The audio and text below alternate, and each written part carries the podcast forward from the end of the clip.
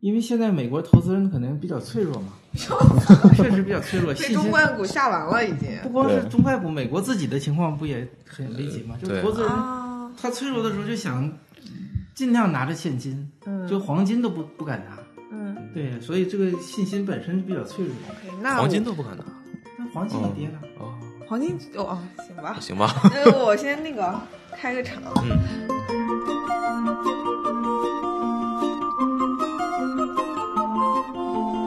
大家好，欢迎再次回到我们胡扯电台。今天又是我们阔别已久的对童言童语非常不容易啊，这的对专门的栏目，我们又请回了同事。大家好，嗯，因为可能最近就是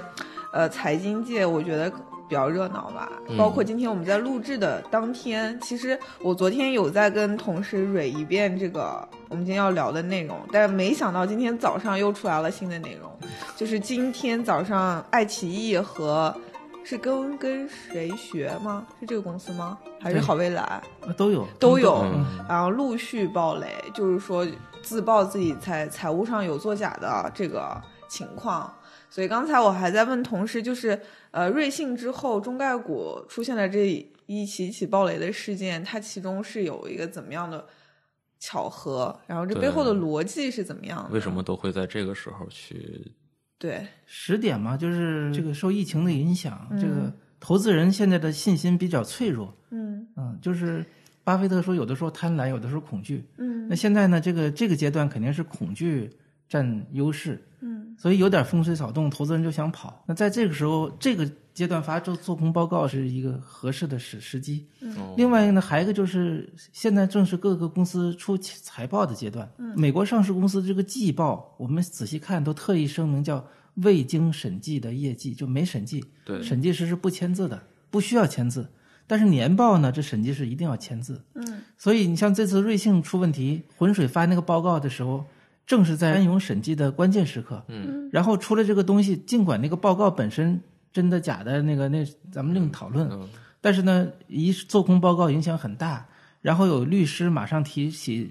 集体诉讼，嗯，这个就让审计师就越发的谨慎，就本来可以也许会这个糊弄过去，糊弄过去就就就想给钱，毕竟是那个拿人钱财与人消灾嘛，你毕竟是审计师，收了几百万，你给人签字，嗯但是这个外外这个环境做空报告，这个对审计师是有一种震慑作用的，嗯就是你你要我就是那意思，我已经注意到你了，嗯你你你要你要看好啊，你看好再签嗯，照 着办，对，所以在这个季节，就是财报发的这个之前这个季节，嗯本身也是空头的一个重要的那个时点。嗯嗯，其实今天我们。到时候那个六九剪辑的时候可以注意一下，我们这一集可以全程来用《少年包青天》的那个啊破案 BGM，因、因为我们其实可能需要在今天我们聊这个瑞幸商业悬案的时候提前说，就是以下的我们同事的分析如有雷同，纯属巧合。嗯是，啊、我们是以一个这个网络商业谍战小说的 思路，然后呃，这个同时进行一番商业的侦探。我觉得开头有必要去跟大家复盘一下瑞幸身上究竟发生了什么吧我，啊因为先其说一实下嗯空头，就好空，因为因为这个浑水报告出来之后，特别是后来瑞幸自己又自曝，嗯然后有一些某些那个中国人呢，就对浑水生出一种崇拜的心理，嗯就说哎呀太伟大，太光荣正确。然后你看、这个嗯正义这么多人都没看出来，浑水就指出来了。然后呃，甚至有一个那个呃不说名字，就号称做了十二年投研的人说，好像做投研就应该这样。就应该像古桑找石谦那样的，去哦什么翻墙头啊、按窃听器呀、哎呀做黑有客点呀、啊像那个以前古代的那种啊哎叫就是什说么你不能坐在对书桌书桌前。嗯其实这个都是都是，首先是不对的。你我二级市场的这个研究人员，比如说巴菲特，他就是要看看财报，因为财报首先是上市公司高层发过誓的，说我保证真实性。嗯然后呢，由审计师进行了审计，律师啊，这个都也要也要也要看，都是如果你这个财报财报还不信的话，你要亲自去那个去听壁角啊，做黑客，那你就可以不投这家公司。就是你你觉得这家公司，哦比如说苹果的财报，你说我不信，我要去苹果怎么打探啊，是做做暗探呀、什么潜入苹果呀，还黑进苹果的后台看，那你就不需要投资没这个苹果必要对你没这个必要。你要是信，你就你就你就好好看这个资料，嗯，因为这跟时间和精力这也是有关系的。对，你想一个而真正做这个呃是研究的，他可能关注几十家公司，你不可能每家公司都这么去做。对对对，而且很多取证方式还是非法的，是，对吧？比如说你黑进人家后台，用爬虫，这很多呃，包括窃听，嗯，呃这这个很多都是非法的。对，对，所以那个，嗯，我们要有一个认识，就是浑水，它不是好东西，它本身做工对几工，它它对 它个金 句，对这个不要把他们当成那个天使，就认为马上那个生出一种崇拜之心啊。嗯因为我看有些媒体人啊就是嗯开始吹浑水，然后说一下这个类似浑水这些公司它是怎么它的盈利模式是什么？它是这样的，你像我们呃在美国买的股票都是放在经纪人手里，就是比如你买一百万股瑞幸，是由经纪人替你操作，嗯就是你你电话下单下单让他买他就买，嗯，然后对你要卖，他就卖，卖多少价钱你提出，就就是委托经纪人来操作。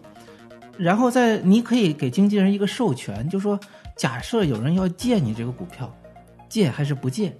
嗯对你要是说不借，那就免谈了，什么都免谈了嗯。如果说借，就会有人把你的股票借走，借走了怎么盈利呢？比如说瑞幸，假设是三十美金的时候，这个空头他借了一百万股瑞幸，三十四美三十美金，三十美金，然后他就抛出了，他就拿的三千美金现金，对，是吧？ 然后如果这个瑞幸能被他成功的打到五美金，嗯，他就可以以五百万美金把这些回购股票全部买回来，嗯买回来呢还掉我借的股票，嗯中间的两千五百万美金他就赚到了，哦而且这样赚钱是非常快的。你想，你要是你三十美金，假设你买进瑞幸，你希望它等着它升到呃三十五、四十，那需要那个瑞幸提供很好的业绩哦啊，就像相当于你是赌马，你赌了马，让这个马拼命跑，哦然后你才能赚钱，嗯对吧？然后做空呢，相当于是杀掉这个马，嗯我把这马牵过来，一刀把它杀掉，然后叭叭叭分肉吃了，这这比那个比赌马是啊，还来还钱快快，，对，来钱是非常快的。而且呢，那个出击者跟做做多相比，你看，你要是看多一只股票，你买进了，你你你做不了什么，你只能祈祷它好好做，好好做。嗯对苹果呀、是特斯拉好好做。但是如果做空的话呢，你有很多的可以操作的事儿，比如说发这个做空报告，浑水中做空报告就是最典型的一个手段。嗯就是我做空，我不是干等着，嗯，我我哦抛空瑞幸以后，我不是干等着它跌，我要发报告。对，打对击它的股价，对那所以说，这种报告呢，它的出发点就是为了为了打击目标企业，就是他当他要决定要做空一只股票的时候，他考虑的首先是肥不肥。嗯，哎，比如说瑞幸当时是明星公司，嗯然后市值已经到六七十亿美金，后来涨到一百亿美金，啊，你如果能打到二十亿美金的话，中间有八十亿美金的空间，嗯对，然后你才能有驰骋。你像比如说我们那个一一那个友商三十六氪，它的市值一点五亿美金，它空头绝对不会找它的。哎呀，你的你的你 的，对吧？你的什么什么空？间嗯太小了，对对，就没得可做嘛，就没有肉，所以空头看的就是这个，就是你是不是是一个明星公司，嗯然后股价最最近一两年、一年半载涨涨得很快，那就有下跌的空间。嗯，对他，你像我们正常人做报告，比如说、嗯或者就像医生给你体检一样，就是体检的时候，医这个体检机构不知道你有病还是没病，没病。嗯然后检查以后呢，有病就说啊你得去治病，没病就说啊你高高兴兴回家吧。嗯，空头不一样，空头就是说，此人就是要按有病来治，哦啊就是要把他治死，然后我们才能分分分食他的肉。嗯，所以说，不能把空头当成一个，就不他不是善良之不辈的是善良天对使，，所以说呢，他以这种出发点做的报告呢，也是不可信的，因为他是他不是你看是有目的，对，因为做报告来说应该是公正的，对吧？嗯你写文章，你可以说我喜欢这个公司或者不喜欢这个公司，你要是做一个报告，你不能就是就是为了黑而黑，就是为了找毛病。所以说，呃，说到那个浑水报告，咱们简单提一下，就是嗯说他的方式呢，他是雇了差不多一千四百人，嗯呃，一千四百个钟点工。嗯，到到瑞幸的门店去数人头，对对，哎、一人一天二百，那这个方式是非常是完全是不对的。你想啊，这个瑞幸差不多百分之四十左右是是外送，就一比如说这个店一天卖，呃，假设卖五百杯，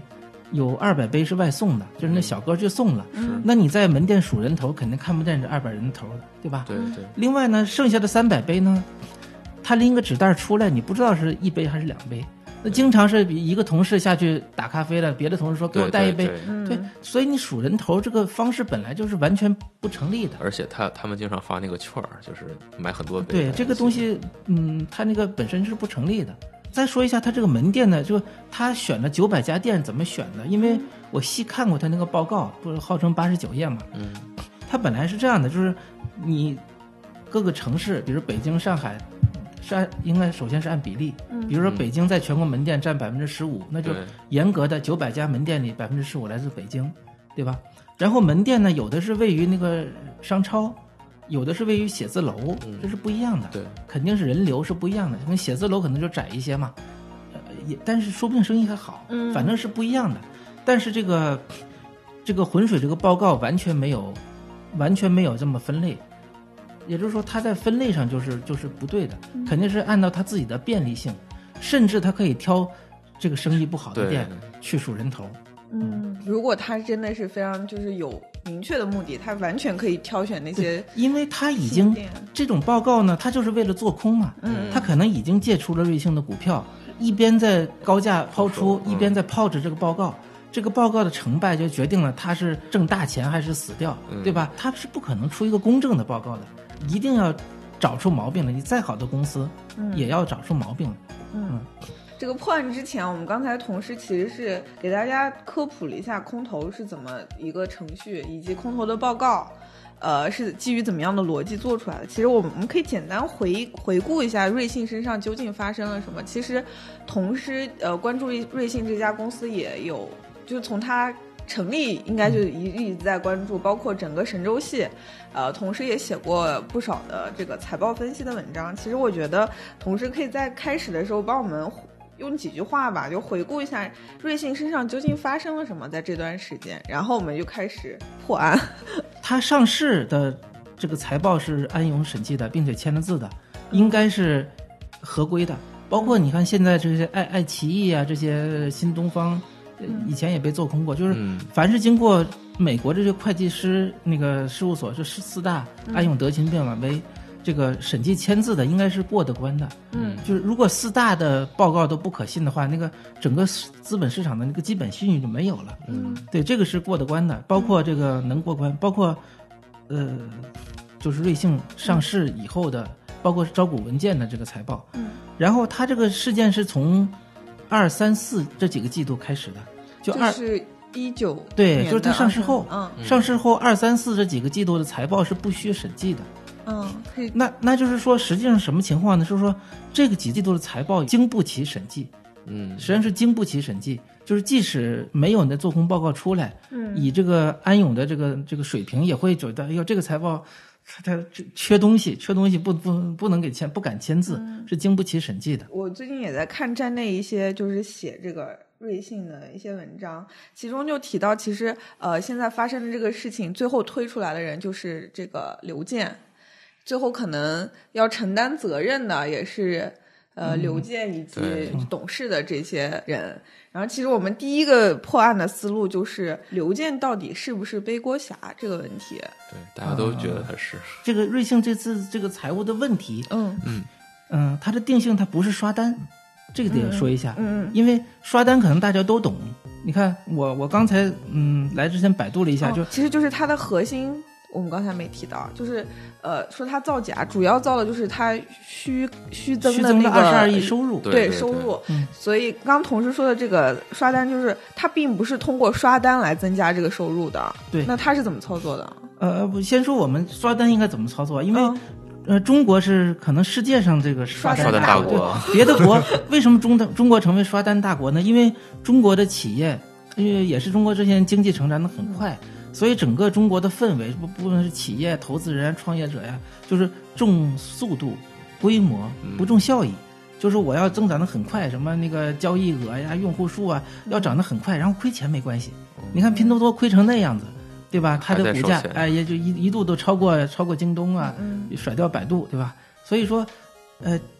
这种情况下呢，才助长了刷单，因为刷单必然是亏的。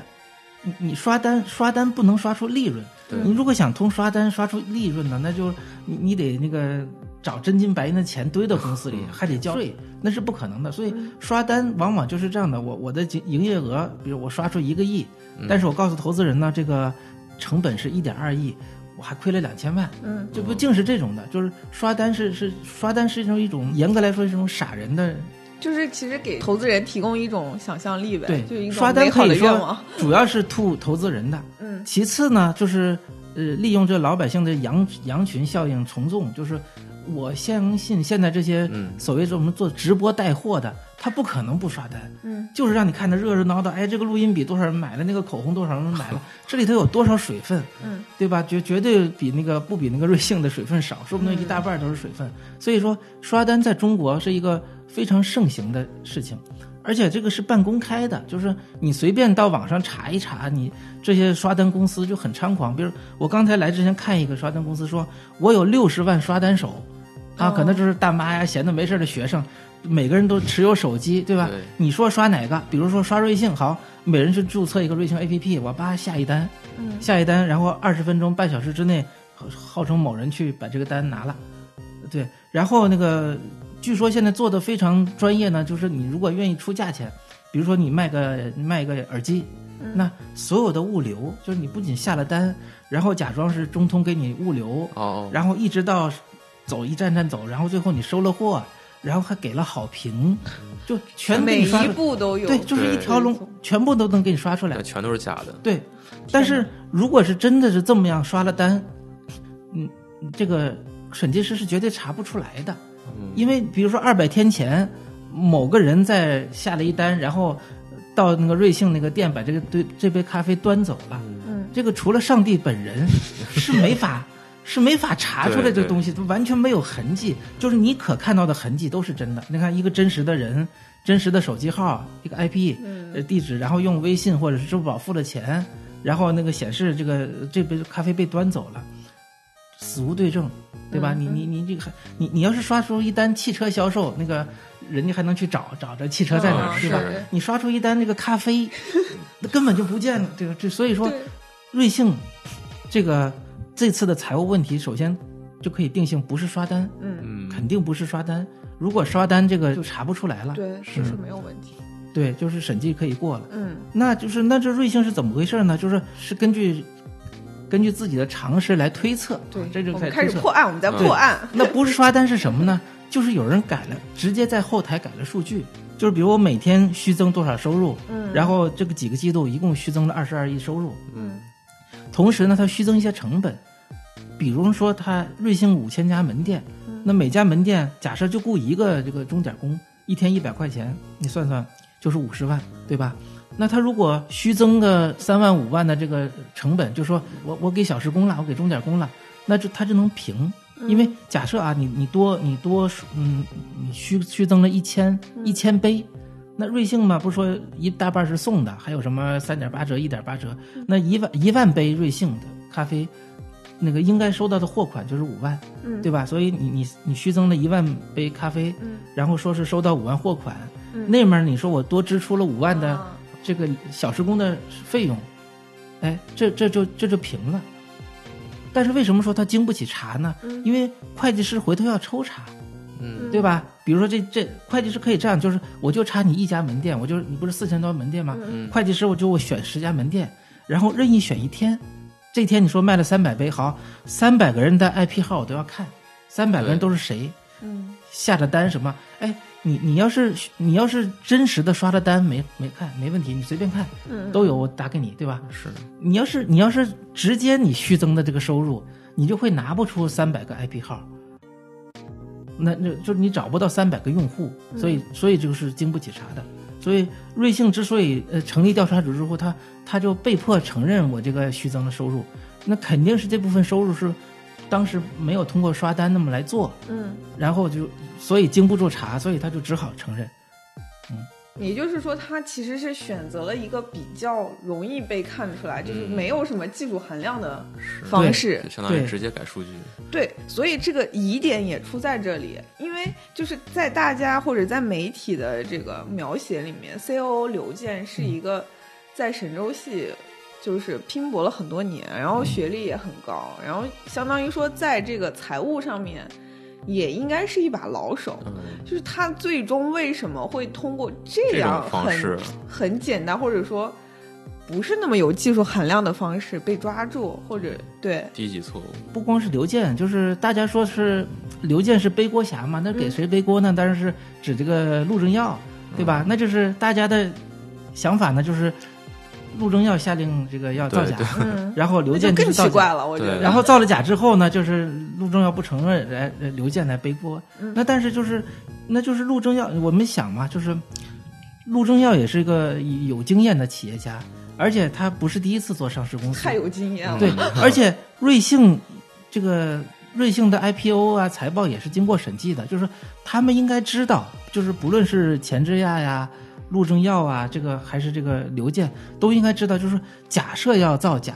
怎么样才能不对对不被发现，对吧？那结论呢，就是只有通过刷单的方式嗯才能不被发现。你这个直接在后台粗暴的改数据，嗯那是人家一查就是漏的，嗯就是年审是过不了的。你季报因为财务财务会计师不审不，审计，所以年报会会过不了。嗯，所以他们明知道这样，为什么会下命令说我们不花那个刷单的钱？嗯你就是改吧，你就改后台。对为什么对吧呢？那所以说这这个就这个这个就是要第一个疑点，嗯就是说为什么这个中国互联网这么盛行刷单，而且刷单的产业链这么样成熟，对并且瑞幸这种单子刷是很便宜的，比较起来啊，对对，嗯比比如说啊，我随便打个比方，比如说爱奇艺，假设要刷单，你嗯虚构了一个，呃，不，不是虚构，就是真的有人帮那个充值做了爱奇艺会员，那有什么呢？你要有用户行为，嗯，他哪天上来了，看什么了，哦对对，你要没有这个东西，你光是充了充了会员，那那个审计师也说你这神经病嘛，光充了钱，僵这尸是号，这是白求恩嘛，没没有这种事儿，光充对吧？所以说你要是别的，你哪怕就是比如说你一一个电商淘一个宝一对电商的也是很麻烦，电商更麻对烦需对要吧？做物流那，那其次就是像爱奇艺这种有后续服务的视频网站、游戏，对吧？嗯对对游戏也是你刷了单一定有游戏行为的，你在线时间你都干什么了？对吧，你哪怕就是一个提供浏览的网站，那也浏览记录，对啊，就是你哪怕只是刷了个浏览数据，什么嗯 DAU 啊什么，你还要有浏浏览记录，你从哪个 ID 那 IP 地址上来啊？你看哪些网页，对对人家要是对反查，你得有，对吧？但是咖啡这个反而是最简单的，就是只要有一个 IP 号下了个单，然后说二十分钟以后嗯把咖咖啡啡被端走了，对对对一切就没有了，嗯这事儿就过去了。所以说，在刷单的这个领域来呢，就是瑞幸这种单子反而是最简单的，一个是最便宜的。比如说你刷一单物流，比如说要好这个电商的卖耳机的可能要好几块钱，对甚至对对更多。对你刷一个爱奇艺，可能那个这个是不一定爱奇艺啊， 就视频网站，你你你可能要要花几块钱。嗯，对你，你刷一个浏览，一个浏览的轨迹，那可能要几毛钱，但瑞幸一定是相对来说是最便宜的。嗯，那最便宜的，为什么他们还这点钱都不对花，对，对吧？还要粗暴的改数据，嗯啊，这就是第一个疑点，嗯嗯，就是明知道会漏，并且如果刷单的话，也成本也有限。对于对于你要是能把公司市值炒到一百亿，这么花几千万人民币刷单，应该是可以的，他就没刷，嗯，那这是第一个这疑个点。对这个疑点背后可能有几种可能性，对，呃，那就是第一个疑点呢，呃，不，第一个可能性，我觉得不大，可能百分之二三十，可能就是陆正耀呢突然傻掉了， 突然傻掉了，说我们我们不刷单了，就是我们啊有可能艺高人胆大，我们就直接接改数据，对，冒这这是个险，啊这是一种可能。那还有一种可能呢，就是这是刘健他不是背锅侠，因为他 CEO 肯定有一定的职权，他在自己的职权范围内，首先他。嗯，每天逐日逐日的，不是突然啊，嗯逐日逐日的增加这个这个那个业务量嗯，以完成他的 KPI，对吧？哦这是这是第一。然后在他职权内，比如说买咖啡豆他管不了，对吧？但是这个钟点工的这个支付估计他能管，买纸杯子这个他有可能能管，就是他在这职权范围内把这个把这个账平了，账平了。嗯嗯而且呢，特别有意思的是呢，因为瑞幸它是亏损的，你如果瑞幸利润是百分，假设啊，瑞幸有百分之十的净利润，那为什么呢？呃，假设是这样的话，你刷二十二亿的销售额，你就得往公司有二点二亿的净利润，嗯对吧？嗯那谁谁拿二点二亿的净利润放到公司里是没有，但是呢，瑞幸是亏损的。那你刷了二十二亿销售额，成本可能是二十五亿，嗯那就意味着中间还有三亿可以倒腾，找出来嘛。哦因为这个没有真实发生啊。我把这些什么劳务费呀、啊纸杯子费呀，我都转给我的 关联公司，这个钱不就从公司导出来了吗？嗯你报我二十二亿收入，对吧？嗯然后我有二十五亿的成本，三亿就归自己了。嗯这个这个是是完全成立的，因为大家老说，呃，刘健没股票，没股票就没动力，这这这不就是动力吗？哦这就是一种动力呀、对吧？嗯另外就是刚才说到了，就是把这个股价从市值从一百亿美金打到二十亿美金，中间有八十亿美金的这个呃空间。嗯那如如果操作操操作的比较得当，或者就普通操作的话，嗯，这个空头都能挣十亿美金。那既然挣了10能挣十亿美金，给个几千万啊甚至是上亿的那个用来收买呀、用来是是完全行得通的，是说得通的。嗯，而且呢，华尔街有一些人是专盯中概公司，比如浑水，嗯浑水这个公司就是为了就是为了那个盯中概公司而成立的。对，嗯我老哦对能老能看上他。 对，所以说他们就是专盯公中概公司。那除了做这种报告之外，他收买一些人打入公司，这完全做得到，对吧？因为他利润很大，这个这个十亿美金量级的这个收入呢，那他收买一些人啊，他做那个做空报告不就花了两百万吗？哦对吧？他们是很下本儿的。所以说你你是他收买一些人呐、什么，他是做得到的。就是你你你你用这种方式来来虚增，反正财务是那个审计也不审，就就出来了。然后真正到年审的时候，肯定过不了，嗯，肯定过不了，公司就会崩盘，崩盘了空头就赚了。这这是这也是以上纯属虚 构，都是都是推理啊，都对是我推们理。只是从逻辑这个符合逻辑对的对角对度做出一些就是推测大胆什么大胆推理，小心求证，就是说对就是刘健或者是刘健呢，包括他手下五六个人，大家都说股票少没动机，嗯，对我这是说只我只是说有一些动机，嗯比如说这个倒钱倒钱出来，因为二十二亿销售可能有二十五亿成本，嗯这是一个，对嗯嗯一个是被空头收买或者利用，还有一个刚才也说到了，就是他在神州的时候就就是就是骨干员工，然后出来干瑞幸，呃，而且还是 C C X O C O 嗯级别也不低，然后居然就一点儿没股票，只有四万多的那个呃这奖励的期权那个期期股，那他心里会不会不平衡？因为你看其他公司，比如说百度上市的时候，据说连前台都有都都有股票， 对吧？然后阿里上市的时候，那这这这房价都上来了，多少人都持有阿里股票，对吧？这这这员工都持有股票，那为什么这个这个这个这个刘健作为 COO 连连一点股票都没有？嗯他是不是有不满的心理？因为有中国互联网公司发生很多这种情况，就是上了上了市或者融了资之后，因为因为这个期权股分分配不公，嗯然后是团队就炸裂了，然后把那个什么后台抹掉啊，什么程序搞坏呀、那个数据库弄走，这情上况库跑路，发生好多嘛，这是很很有这种情况，就是他有可能以这种方式，也是推理啊，嗯以这种方式报复老板，不是不可能的，对。对。我觉得这个是也，我对觉得他可能是最后几种动机背后那个根源，嗯，他肯定是个人有一种心理上的需求，不就是不满啊什么？就这在我们很多这种推理账号里面都可以看到心理分析嘛。对对其实最后最终的症结就是那个心理的不平衡或者是愤怒。对，对，这些说的它都是可能性。嗯，哦对，对，就是就是破案的话，你肯定要把一二三四可能的动机，可能是谁做的。嗯啊，就我们老听那个 Polo，就尼罗河生惨案，他老说假设你哦嗯那个人一般说，我为什么要杀他？波罗就说说一段话，是吧？嗯你有你理由，啊，你有理由，他都有理由，反正一船的人，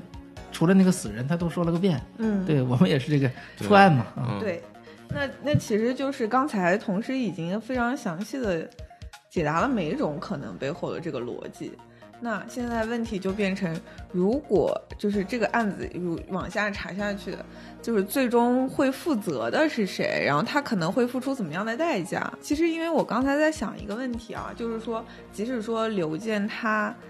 出于各种各样的原因，心理不平嗯衡，然后做了这样，我们也刚才也说到说，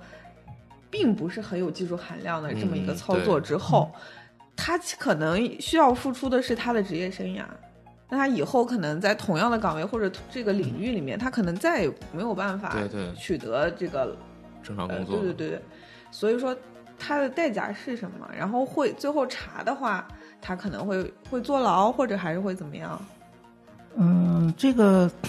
其实美国在美国上市的中概公司啊，它上来还有个会有个风险提示，嗯嗯其中非常重要的一条呢，还会告诉投资人说，我不是美国公司，嗯我也不是在美国发股票，我只是发那个 ADS，嗯就什么存托凭证。对对对，实际上就是说，它不，它这个这些公司严格来说，它不是受那个受美国法律监管的。对对，就说白了吧，刘健也不是美国公民，应该是对吧？对，呃，人也在中不国不对，公司其实也是中国，然嗯后注册在什么海外什么地避税地，所以说，嗯除非中国中国政府配合把刘健绑赴美 国，否则的话他是很难受到受到那个什么的。法律方面的对他嗯就是最大的惩罚，就永远不许去美国了嗯啊！对对，嗯。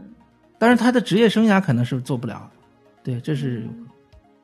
所以这个调查还是在进行的嘛，就是它大概会，就是最终我们作为公众会不会得到一个就是比较清晰的结果，还是其实这件事儿，呃，往下调调查去之后，其实嗯，我们不太会知道真正的真相。如果是后台改数据的话呢，这个在服务器上是有源可查的。嗯现在所谓的调查应该就是查这些东西，就是说，嗯，这个数据是怎么被篡改的，嗯然后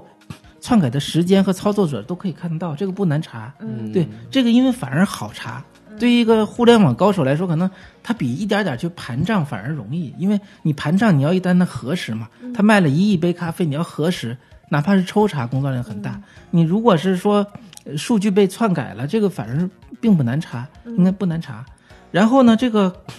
呃，如果是这样的话呢，老陆和前置啊，应该是能逃过，因为即使他们批准呢，他们也不是亲自 亲自亲自去操作改代码嘛，嗯他不可能，所以说肯定是能找到，是是是被人背了锅。是，当然，也许他们真的不知道，对，呃，嗯也许他们知道，但是他们不用操作，啊、但是我我感觉这个事情前置亚还是还是可能会会引咎辞职的，不管怎么说，对吧？他 CEO 就是，即使你不知道手下能干的事儿，也是也肯定是他不辞职，投资人心里都过不去。是，对，其实我今天也在看很多文章，其实他们在结尾的地方都会评论说，瑞幸这场闪电战可能最终还会走向这个大败局。也就是说，呃，最后想问同事，就是你如何看待这件事情对于瑞幸或者说整个神州系带来的这个影响？先说瑞幸这个模式本身是成立的，嗯对，因为它最大的不同呢，你看我们看那些拜的，比如说 OFO 啊，嗯，未来呀、它拜最重要的它是没有毛利润，比如未来的车卖卖四十万，成本比如四十五万，就是你是没有毛利润的，没有烧烧毛钱都很重，对，没有毛利润的生意呢，理论上来说是不可能自己生存，它没有毛利润嘛。是那咖啡这个东西呢，呃，是假设啊十卖十，假设能卖到十块钱一杯，其中的奶呀、咖啡豆啊、什么纸杯子全算起来，嗯，差不多是五块钱。嗯对，那剩下的那些是固定成本，比如房子那个店店那个设店的开店的钱呀，还有什么消防，说消防一个月要交五万是吧？嗯就就这这固定成本，所以说它只要它这个咖啡生意是有毛利润的，哎，这句话很重要，就是有没有毛利润的生意，你得使劲折腾它才能活着，你只要一松手，它把它死了。哦比如说 OFO 那个摩拜他们当时为什么不行呢？因为老百姓骑一次车只交一块钱五毛钱，多了两块，对吧？但是他运他这个运营就是他把这个车收集起来。看看一看没什么故障，然后统一再放到地铁呀、什么公交站点儿那这个运营成本要两三块钱，老百姓呢只愿意掏一两块钱，所以他这个生意本身它就没毛利润。对，对，嗯嗯嗯，没有想毛说利润，对那他他怎么折腾他才能？对，没毛利润的生意就是说呃就就像是现在那个就像那个肺炎一样，你得靠人工的那个呼吸系统，什么靠依靠毛什么的，就是替代它的肺。你如果不拔掉那个管儿，它就不行了，因为它自己没这个功能。道理是一样，就是没毛利润的生意，你得使劲折腾，它才能看着还活着。嗯你你一不折腾，一一不输血了，马上就死。嗯但是有毛利润的生意呢，是倒过来，你只要不折腾，嗯它就活了。所以瑞幸的情况就是这样的，因为瑞幸已经开了五千家店，然后也有几千万用户，然后这几千万用户既然喝嘛，也就不说它难喝了，对吧？你既然喝嘛，对，所以说它只要不折腾，它是它是能活下去的。嗯，它前些前些阵它是因为折腾的比较猛嘛，嗯啊，这个各种促销啊，然后又要对又要搞什么无人无人零售啊，这对个对什么对的，它折腾的比较猛。嗯，它它如果改弦更张，这是就能就活下去的问题就不大。嗯还有一个非常重要的问题就是，它今年年初进行一大轮融资，那这个钱有没有转回来？对，如果如果美国真想那个严办的话，应该立即冻结这笔钱，说是对你你你你可能会侵害我们美国投资者的利益，嗯你这个用于融资的这个宣宣告这个财务数据是有问题的，所以把这笔钱冻结住，冻结住那个他就他就难以周转，他可能会有问题。嗯，对，如果这笔钱能顺利的那个呃瑞幸能用上，那这个钱差不多上百亿。你看五千家店，他假设他不开新店了，那就是那个开店的新店的成本就没有了。五千家店，几千万用户，然后账上有一百亿现金，你只要不折腾，他就能活下去，应该是。嗯嗯，嗯，对于整个神州系呢，会有比较大的影响吗？啊、应该是有很大影响，因为我们看这个这个陆正耀是有整个的布局，因为他他收购了那个宝沃汽车，对对对，汽车是一个很重的资产，就是说，他原来的想法是瑞幸已经搞定了，然后他要去进军那个做汽车，嗯对吧？那这个东西肯定是不行的，肯定是瑞幸出了问题之后，他他做汽车，据说他已经把这个，嗯，就北宝沃汽车那个生产设施啊什么的那个厂房车间都已经还给北汽了，啊，就是已已经投的钱，嗯就作为作为那个就就白花了，说白了就是嗯就以这以后这时候那个我我不不生产汽车了，嗯呃我我可以替宝沃做销售啊，嗯另外品牌保留了，嗯但是已经花进去的几十亿就白花了，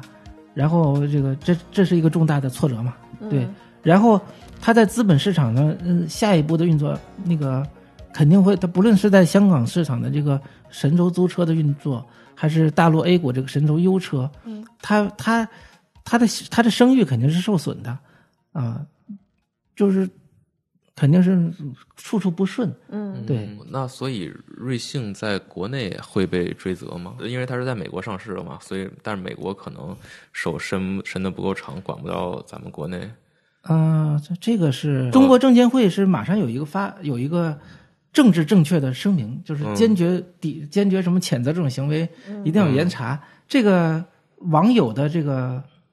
点赞最高的回答是“关你屁事”，对，因为中国造造假的太多，你不用说别的，就是那个獐子岛。这个这个这个什么鲍鱼，一扇会贝儿跑了一会儿没了回来，呃，嗯扇贝，你你这个东西你都没搞清楚，对吧？对对，是啊一直在我心里面神一般的存在。对，就变戏法一样，啊扇贝来了。对，什么水冷了水热了，它就死了，不吃食了，对吧？然后跑了。，对，是有有什么潮汐，然后就跑了。对， 就是说这个证券监管在海外叫做看门狗、w 嗯 a t c h dog，就是嗯看门狗。你自己的自己的门前的呃自己的门没看好，你跑到人家门乱叫什么呢？嗯嗯对吧？就是人家美国证监会是美国资本市场的看门狗，嗯对，但我看了网上有一个说三今年三月一号新开始执行的一个证券法，嗯，就是赋予了国内的投资人是那个针对一些海外的一些那个投资交易进行起诉，这有其实是有问题，就是你去炒美股，政府批准了吗？不是呃呃散户可应该不行，但是好像有一些国内的合法拿到牌照那种基金哦是可以海外投资的那种，